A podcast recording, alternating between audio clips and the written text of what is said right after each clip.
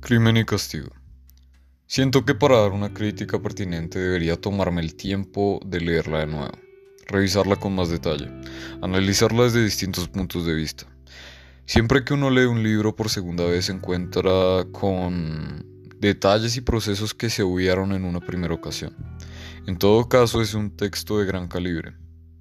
Si bien es cierto que se puede hacer tedioso en ciertas partes por sus descripciones amplias, los procesos morales y psicológicos que aborda la novela son dignos de recalcar. Es la primera vez que leo un texto del realismo ruso y sí me llama la atención continuar leyendo textos de esta escuela. La manera tan adecuada en la que se liga el contexto histórico con los sucesos del relato es algo que solo he visto en esta escuela literaria. En cuanto a los personajes, cada uno trata una realidad distinta, sin embargo, en conjunto logran crear una combinación muy coherente. El desarrollo del relato es quizás un poco lento, pero en lo personal siempre sentí esas ganas de continuar con la lectura, y es gracias al personaje principal. La inestabilidad de Rodia causa bastante curiosidad. Es casi impredecible posterior al asesinato de la usurera, y es excelente para hacer supuestos de lectura.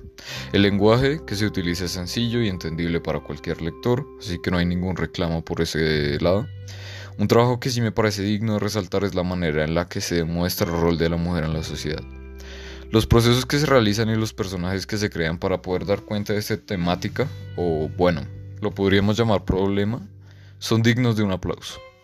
Es una novela que recomendaría a las demás personas para leer, aunque sé que no todo el mundo le llamará la atención por su crudeza y extensión en las descripciones, así que del 1 al 10 le daría un 7.6.